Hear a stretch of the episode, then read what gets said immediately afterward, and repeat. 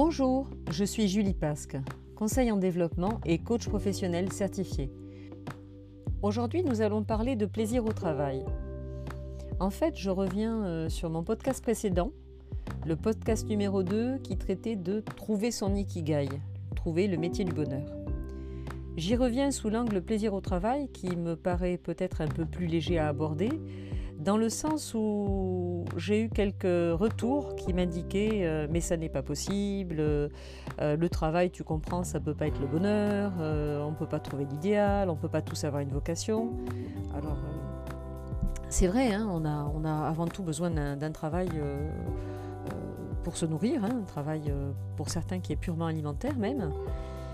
Et je le comprends, et, n'empêche que si on ne peut pas trouver son ikigai et être en osmose et en symbiose parfaite avec son travail, on peut au moins essayer de ne pas y être malheureux. Hein. Je parle de plaisir au travail parce que c'est une façon de voir les choses.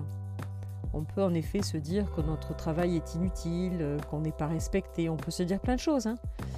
Euh, on peut aussi se dire euh, très dignement que ce qu'on fait a une utilité, parce qu'il y a toujours une utilité. J'imagine pas une entreprise payer quelqu'un euh, qui n'apporterait rien à personne.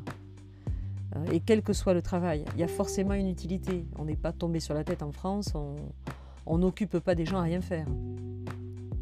Et ensuite, se dire qu'on a toujours le choix. C'est important de ne pas avoir le sentiment de subir. C'est très important de prendre ses décisions.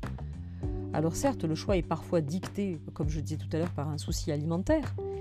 Mais même ça, vous le choisissez, vous dites, euh, ok, j'ai envie que mes enfants, euh, ma famille, euh, mon mari, ma femme aient, des plaisirs et, et, on va travailler en effet pour relever le niveau. Donc même ça, s'il n'y a pas un vrai plaisir dans le travail, il y a en tout cas un plaisir dans le résultat. On pourrait aussi se décider à le quitter et à se dire tant pis, je verrai bien, et puis on va se serrer la ceinture. C'est un autre choix plus facile, plus difficile. Chacun regarde de son côté ce qu'il a envie de faire. En tout cas, voilà, je voulais parler de plaisir et intégrer une notion de, limite parce que on a bien entendu le droit et même j'ai envie de dire le devoir de poser ses limites avec ses collègues, avec son patron, avec ses clients.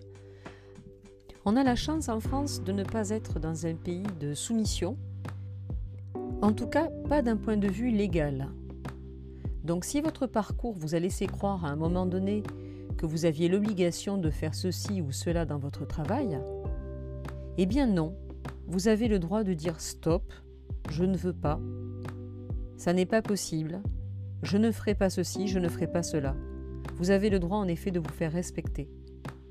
Donc vous avez le choix, choisissez. Voilà. J'espère que ce podcast euh, vous sera utile.